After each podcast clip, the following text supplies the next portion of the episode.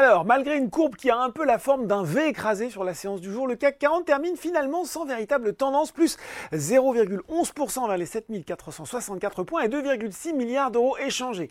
Le rendez-vous de la journée, voire de la semaine, concernait la politique monétaire. Sans grande surprise, la Banque Centrale Européenne a maintenu son taux de dépôt à 4%, dans un contexte où la désinflation se poursuit en zone euro, tandis que les perspectives de croissance à court terme, eh bien, elles demeurent moroses. Les marchés américains, ils ne se posent pas autant de questions. À 17h45, le Dow Jones est à plus 0,3%, le Nasdaq à plus 0,6%, des investisseurs qui apprécient notamment les chiffres de la croissance US en première lecture.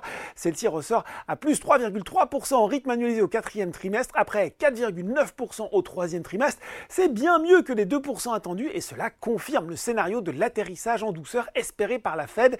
Côté action, en revanche, grosse panne de batterie pour Tesla, moins 10,4% pour des résultats trimestriels et des perspectives décevants.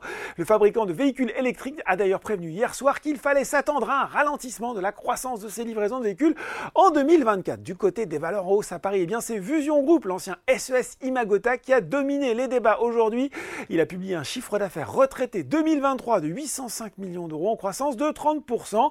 Sur le CAC 40, c'est Publicis qui se distingue il a dévoilé de manière anticipée un revenu net en croissance de 4,2% à 13,1 milliards d'euros pour 2023, une croissance organique qui s'élève à 6,3% au-dessus de sa fourchette cible de 5,5 à 6% qui avait été relevée en octobre dernier. Le groupe qui a également précisé qu'il prévoyait d'investir 300 millions d'euros au cours des trois prochaines années pour, je cite, devenir le premier système intelligent du secteur grâce à l'IA. Airbus, Edenred et Capgemini sont aussi bien orientés. Du côté des valeurs en S, eh bien, euh, prise de bénéfices sur Téléperformance qui met fin à sa séquence de 5 séances de hausse consécutives. Derrière, eh tant Forvia que Valneva et Voltalia restent décidément sous pression.